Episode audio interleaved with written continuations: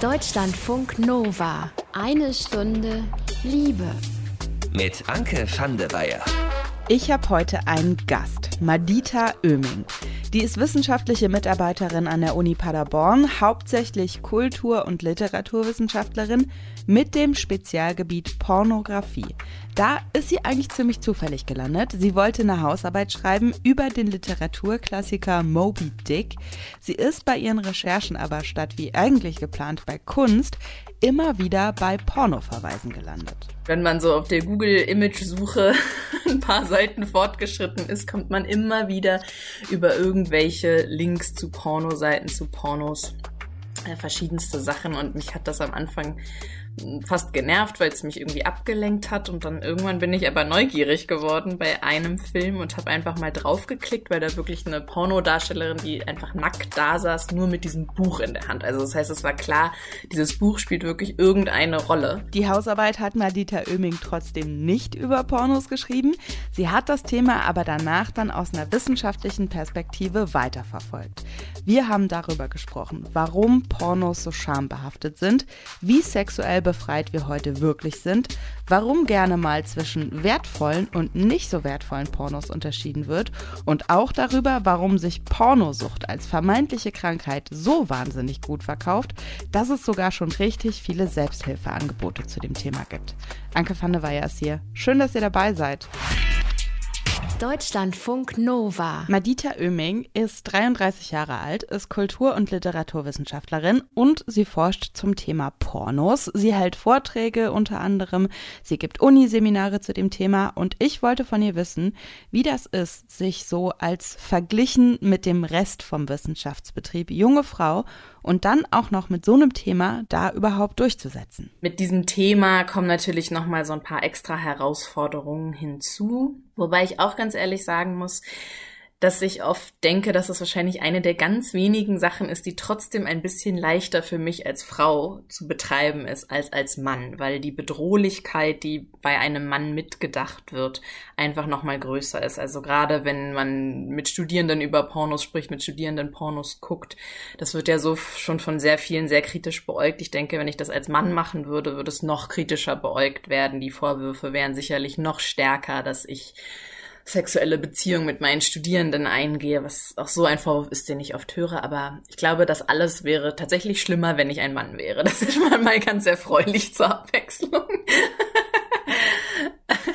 Weil auch immer die Annahme ist, also gerade als ich damit angefangen habe, waren oft eher die Reaktionen, ist das nicht eklig für Sie? Wie kommen Sie damit klar, so viel Pornografie zu konsumieren? Also in den Köpfen ist so fest die Annahme, dass Frauen das nicht gerne gucken dass alle denken, dass ich selbstlos über meinen Ekel hinweggehe und äh, dieses Medium konsumiere, was natürlich vollkommener Quatsch ist, aber in diesem Sinne habe ich eigentlich einen Vorteil aus dem Vorurteil. Ähm, denn wäre ich ein Mann, würden vermutlich die meisten einfach annehmen, dass es etwas ist, was ich privat sehr gerne mag und mich deswegen damit beschäftige. Und es ist ja auch, würde ich jetzt mal vermuten, wirklich noch was anderes, einen Porno zum eigenen Vergnügen, sag ich mal, zu gucken oder sich einen Porno aus wissenschaftlicher Sicht anzugucken. Selbstverständlich. Das ist genau wie bei allen anderen Gegenständen unserer Forschung. Also jemand, der zu Fernsehserien forscht, wird trotzdem auch zwei Modi haben, in denen er so etwas konsumiert. Natürlich geht einem der völlig unbedarfte Konsum verloren. Ich glaube, das kann niemand abstreiten, ähm, wenn man zu solchen Themen forscht. Aber Selbstverständlich hat das eine mit dem anderen wenig zu tun, aber gerade bei dem Thema wird es immer wieder zusammengedacht. Also ich merke, dass da permanent eine Tendenz ist, das auf meine Persönlichkeit zu beziehen, auf meine persönlichen Präferenzen zu beziehen, etc. etc. Es spielt einfach eine größere Rolle, als wenn ich jetzt zu Gothic Literature forschen würde. Warum äh, glauben Sie, ist es so schwierig, dass das quasi anerkannt wird, dass man auch Pornos wie jedes andere Kulturgut, Sie haben gerade Filme erwähnt, Sie haben Serien erwähnt, Sie haben Literatur erwähnt. Warum ist es so schwierig, Pornos im Prinzip genauso betrachten zu können und sich nicht dauernd dafür rechtfertigen zu müssen? Ich denke, das hat verschiedene Gründe. Der vielleicht wichtigste in der Wissenschaft ist, dass wir Pornos als unterkomplex denken. Also wir gehen einfach davon aus, dass es darüber nicht viel zu sagen gibt. Menschen haben Sex und die Kamera wird drauf gehalten und das ist alles. Und genauso denken wir auch über die Menschen, die das konsumieren. Also es hat auch sehr viel mit es ist sozusagen das Gegenteil von Hochkultur. Man denkt, das ist wirklich niedrigste Schiene, sowohl in der Produktion als auch im Konsum. Und das andere ist, es hat eben was mit Körper zu tun. Also ähm, Linda Williams hat diesen Begriff des Body-Genres entwickelt, den ich ganz hilfreich finde. Also Genres, die bei uns eine körperliche Reaktion hervorrufen.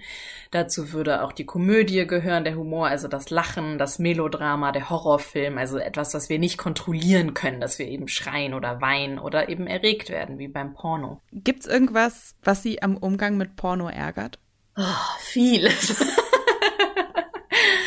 Also am allermeisten ärgert mich wirklich einfach die Tabuisierung und die Kombination aus wenig Wissen darüber, aber starke Meinungen darüber. Also fast jeder Mensch hat eine starke Meinung zu Pornografie, aber fast niemand hat irgendwie Ahnung davon und hat sich jemals wirklich damit beschäftigt ähm, über den privaten Konsum hinaus. Und selbst der ist ja in der Regel total eingeschränkt. Also das bildet ja überhaupt keine Bandbreite ab. Das ist kein Wissen darüber, wie diese Filme entstanden werden. Also ich bin immer wieder schockiert darüber, wie wenig wir über Pornografie wissen, in Anbetracht dessen, dass es ein so viel frequentiertes Medium ist. Also so eine Seite wie Pornhub zum Beispiel wirklich Millionen von Deutschen täglich und also weltweit Menschen täglich draufgehen und nie darüber nachdenken, wie kommt der Film eigentlich dahin? Was ist das eigentlich für eine Firma? Also so, da ist überhaupt. Oder wer sind die Leute oder so? Genau, genau. Also so irgendwie jeder vielleicht ansatzweise medienkritische Blick, den wir sonst ja doch schon weitläufig entwickelt haben, scheint da irgendwie außer Kraft gesetzt. Und das dann eben verbunden mit einem Natürlich ist das alles frauenfeindlich, natürlich ist das alles furchtbar, natürlich ist das alles, äh, sind das alles Menschen, die gezwungen wurden oder natürlich sind alle, werden alle Millionär oder Millionärinnen davon, dass sie in der Pornoindustrie, also es sind so viele Pornomythen in unserem gesellschaftlichen Diskurs aktiv und das macht mich wirklich wahnsinnig. Alle gucken Pornos, aber keiner redet drüber. Jetzt in Zeiten von Corona, ne, da bieten Pornoseiten ihre Premium-Mitgliedschaften kostenlos an. Da wird irgendwie mal kurz drüber gekichert, das wird sich als lustige Anekdote weitererzählt, aber natürlich würde niemand so ein Angebot dann wirklich nutzen, weil beim Thema Porno dann irgendwie doch alles oft heimlich passiert. Ich habe für die eine Stunde Liebe mit der Kulturwissenschaftlerin Madita Oeming gesprochen, die forscht zum Thema Pornografie und ich wollte von ihr wissen, warum gerade bei dem Thema Moral so eine riesengroße Rolle spielt. Die Wurzeln dafür gehen wirklich weit, weit zurück. Also es ist eben erstens das Sexuelle und ich bin mittlerweile der festen Meinung, dass wir absolut noch nicht sexuell befreit sind. Also was wir immer als die sexuelle Revolution bezeichnen, hat natürlich Dinge verändert, aber befreit sind wir heute nicht. Frauen sowieso nicht, ähm, aber auch Männer nicht. Also ich denke, da sind wir einfach noch viel weiter zurück, als wir das denken. Beim Porno kommt dann auch noch das Masturbieren dazu. Auch das, denke ich, haben wir noch nicht erfolgreich enttabuisiert. Und das kommt gerade auch wirklich wieder. Also das sind so Ängste, die eigentlich im 19. Jahrhundert so Hochkonjunktur hatten und die sieht man gerade wieder in den Anti-Porno-Diskursen, die zum Teil auch wirklich Anti-Masturbationsbewegungen sind, wenn wir an sowas wie die No-Fab-Bewegung zum Beispiel denken, also ein Aufruf dazu, nicht zu masturbieren möglichst lange.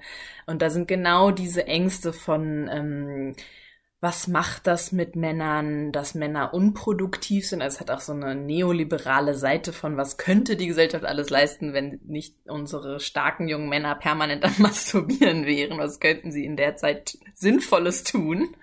Woher kommt dieser Drang, dass Pornos gerne mal in, sagen wir mal, gute und schlechte Pornos, also moralisch wertvoll oder moralisch nicht wertvoll, obwohl man ja sowieso schon im moralisch nicht wertvollen Kontext äh, unterwegs ist. Woher kommt dieser Drang, das so einzuordnen? Ich könnte mir vorstellen, dass es genau damit zu tun hat. Also es ist wirklich, ich habe hab mich gerade mal wieder mit Humor im Porno beschäftigt und da kann man sehen, dass am Anfang oft sehr viel Humor im Porno war. Und die Theorie ist, und das finde ich sehr überzeugend, dass das daran liegt, dass die Menschen gemeinsam Pornografie geguckt haben und dass eine peinlich berührte Situation war. Insbesondere war das damals in rein männlichen Gruppen. Das heißt, man steht also zusammen in einer Gruppe Männer, guckt zusammen ein Porno und das ist potenziell peinlich. Und um auch diese homoerotischen Spannungen da rauszunehmen, war einfach möglichst viel Witz da drin, damit man darüber lachen konnte und eine Art von Comic Relief bekommt. Ich glaube, dieser Punkt, der besteht bis heute fort, dieses Schamgefühl im Gucken. Das heißt, da hat immer noch Humor eine Funktion, gerade zum Beispiel in den 2000ern, 2010ern war die Porno-Parodie das mit Abstand beliebteste Pornogenre. Also die erfolgreichsten Filme 2011, 12, 13 in der Pornoindustrie waren sowas wie Peter Pan Triple X. Und äh, auch das hat wieder große andere Schublade über Fankultur und so, aber es hat diesem Genre eine gewisse Wertigkeit gegeben. Das waren sehr aufwendig gemachte Filme. Man konnte darüber lachen, weil es natürlich auch ein Kommentar ist zu der Mainstream-Filmkultur. Und ich denke, dass alles hat damit zu tun, uns unsere Scham vor uns selbst zu nehmen, Pornos zu gucken. Ähm, und dadurch eben auch was Sie gerade ansprachen, der gute, der schlechte Porno, was jetzt eben im Rahmen der feministischen Pornografie so laut wird. Also ich denke, auch Frauen können sich selbst leichter erlauben, einen Porno zu gucken, wenn dieser Porno einen bestimmten Stempel trägt, wenn sie denken, das ist ein feministischer Porno, wenn der als solches ausgewiesen wird, wenn der Frauen für Porno heißt, ähm, dann fühlt man sich ein wenig weniger schlecht, das zu konsumieren und erlaubt sich vielleicht eher, dass einem das gefällt. Und wenn so ein Label draufklebt, dann muss man sich ja auch schon wieder im Prinzip weniger Gedanken über die eigene Moral machen, weil das quasi andere schon mal für einen gemacht haben. So, du bist eine Feministin. Hier klebt übrigens ein Feminismus-Sticker drauf. Es ist okay, wenn du das jetzt anschaust. Absolut. Und ich denke, man, es gibt ja zum Beispiel auch gerade einen ziemlich großen Trend vom Audioporn, also der gehörte Porno was hauptsächlich von Frauen konsumiert wird. Und ich denke, da spielt das auch eine Rolle, dass einfach das Hören ist nicht so gefährlich und nicht so tabuisiert wie das Gucken. Also ich denke, dass gerade die soziale Rolle der Frau das Sexuelle immer noch nicht beinhaltet. Und das zeigt sich in ganz vielen verschiedenen Punkten. Und ich sehe da dann kleine Elemente der Befreiung und gleichzeitig finde ich, ist es aber auch immer wieder ein neues Regelwerk. Also, dass ich dann das Gefühl habe, ich darf als Frau jetzt einen bestimmten Porno, ein Erika Lust Porno darf ich gut finden, aber den billig produzierten Gangbang-Porno darf ich immer noch nicht gut finden. Und das ist für mich keine echte Befreiung. Also ich möchte einfach das Recht haben, von was auch immer erregt werden zu dürfen.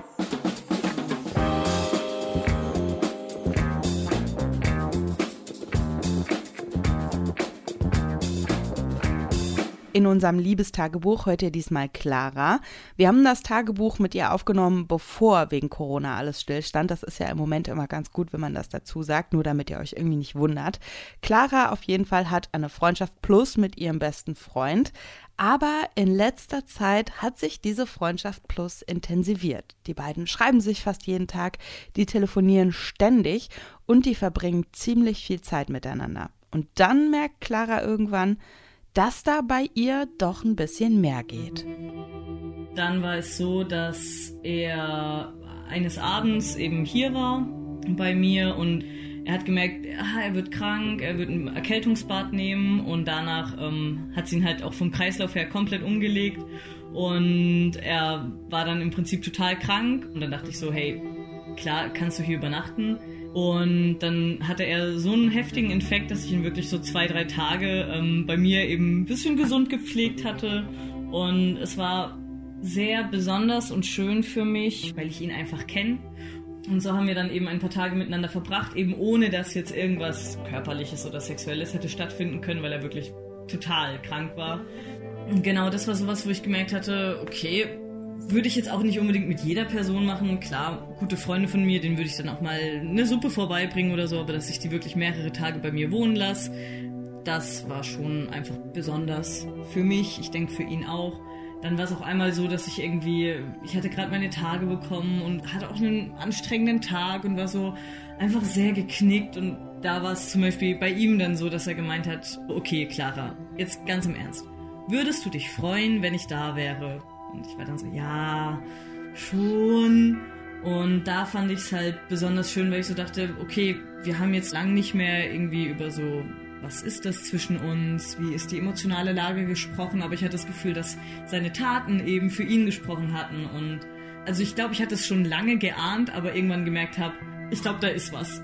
Und am Montag darauf habe ich mit einer Kommilitonin gesprochen, die auch mit ihm sehr gut befreundet ist. Und ich war so, hey, hast du kurz einen Moment Zeit für mich? Weil ich auch wusste, dass sie über die Situation Bescheid weiß.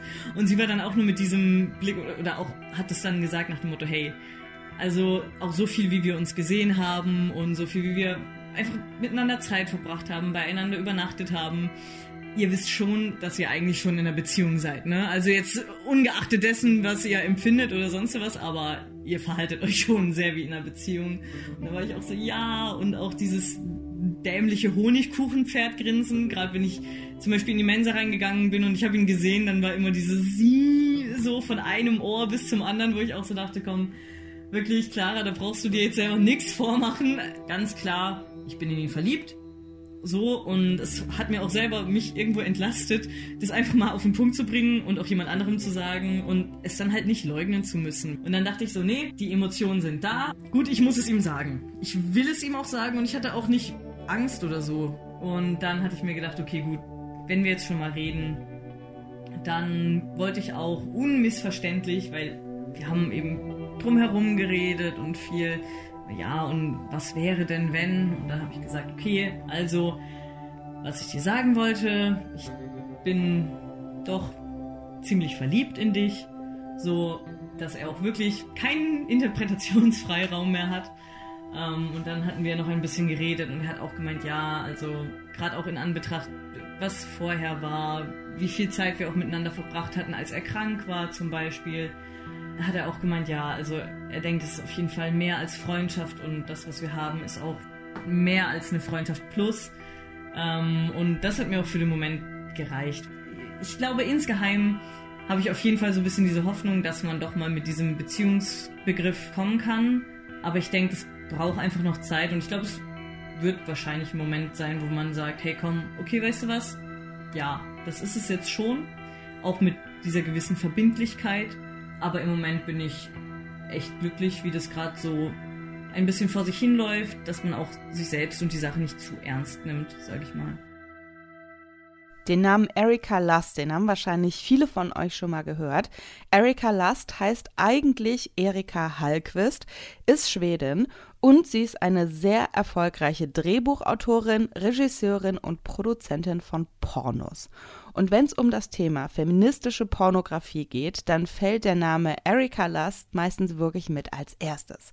Die Kulturwissenschaftlerin Madita Oeming, die forscht zum Thema Pornos und die hat mir für die eine Stunde Liebe erklärt, warum man Erika Lust und ihre Filme aber durchaus auch mal kritisch betrachten sollte. Es ist auf jeden Fall, sag ich mal, so der personifizierte gute Porno. und dann gibt es aber Filme, die ich mir angucke, wo ich denke, na ja, da ist jetzt zum Beispiel in puncto Diversität auch nicht mehr geleistet als in anderen Filmen. Also sowohl was sexuelle Identitäten anbelangt, aber auch was Körper anbelangt. Also ich finde, das könnte noch deutlich mehr Diversität an Körpern zu sehen sein.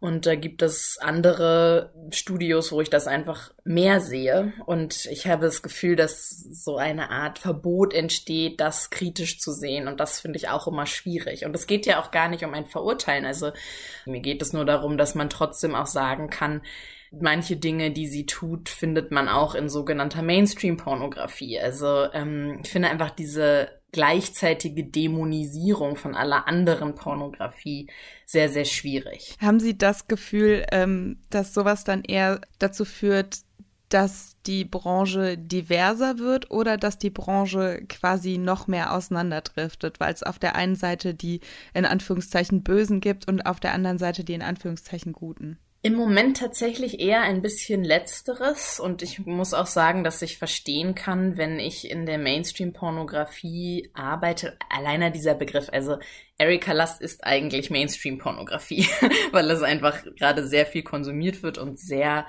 erfolgreich ist. Das heißt, da müssen wir uns auch fragen, also dieses Label Mainstream-Porno versus feministischer Porno ist eigentlich auch in sich schon total problematisch. Aber ich benutze es trotzdem weiter, weil die Menschen wissen, was ich damit meine, wenn ich es jetzt sage. Aber ich sag mal, wenn ich jetzt, also in der Mainstream-Pornografie zum Beispiel, gibt es durchaus viele Frauen hinter der Kamera. Also auch jemand wie Stormy Daniels zum Beispiel produziert seit Jahren selbst Filme. Also der feministische Porno ist eine Bewegung der schon seit etwa 35 Jahren ähm, aktiv ist. Er war nur nicht so sichtbar, wie er es zumindest in Europa gerade eben durch Erika Lust wird. Aber das ähm, wird oft vergessen. Deswegen glaube ich, gibt es auch viele ähm, Frauen und auch queere Menschen. Das ist auch nochmal wichtig zu sagen. Also es sollte im feministischen Porno nicht nur um die ewige Kategorisierung Mann und Frau gehen, sondern es geht vor allen Dingen im feministischen Porno eben auch darum, queere Sexualitäten zu integrieren, Transpersonen zu integrieren. Auch das, denke ich, könnte ein Label wie Erika Lust noch viel, viel mehr machen. Also es ist deswegen für mich eben auch, sage ich mal, die Mainstream-Version von feministischem Porno, weil er trotzdem noch recht heteronormativ ist, weil die Diversität an Körpern trotzdem recht eingegrenzt ist und auch die Diversität an Praktiken relativ eingegrenzt ist. Es gibt zwar auch immer mal wieder ähm, BDSM-Elemente, aber der Großteil der Filme bewegt sich eben trotzdem in einem relativ eingeschränkten Rahmen. Was ich sagen wollte, ist, wenn ich jetzt eine Frau wäre, die im Mainstream-Porno aktiv ist hinter der Kamera und seit Jahren Filme produziert, ähm, würde mich das sicherlich auch ärgern, jedes Mal, wenn ich lese, oh, der feministische Porno, der feministische Porno. Also wenn ich meine Arbeit auch als feministisch empfinde und dann permanent als das negative Beispiel sozusagen in der öffentlichen Unterhaltung erwähnt und mitgedacht werde, ist das natürlich ein gewisser Ärger, den das aufbaut. Also man steht dem dann sicherlich weniger positiv gegenüber, als wenn äh, in der öffentlichen Unterhaltung es eher so gerahmt werden würde, dass es jetzt eben noch einen anderen Ansatz gibt und dass man sich eben dort darauf konzentriert. Also das ist ja auch, es schließt sich ja überhaupt nicht gegenseitig aus. Also ich finde das einfach schwierig und das ist für mich wieder eine neue Einteilung in sozusagen Hochkultur innerhalb der Nicht-Hochkultur, wenn man möchte. Also das ist so, wie wenn man sagt, Klassik ist ganz toll für die Menschen ähm, und Popmusik ist gefährlich für die Menschen. So.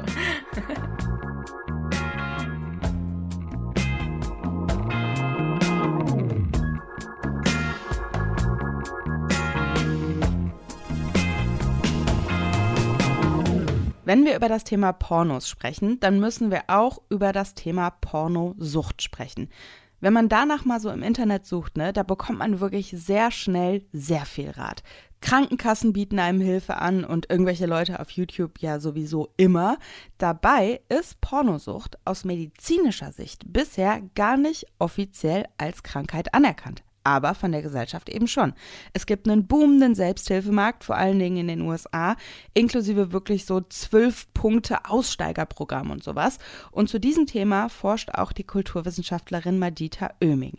Die stellt in ihrer Promotion unter anderem die Frage, wie es Medien und der öffentliche Diskurs geschafft haben, einen Großteil der Gesellschaft von der Existenz einer Krankheit zu überzeugen, die es offiziell überhaupt gar nicht gibt.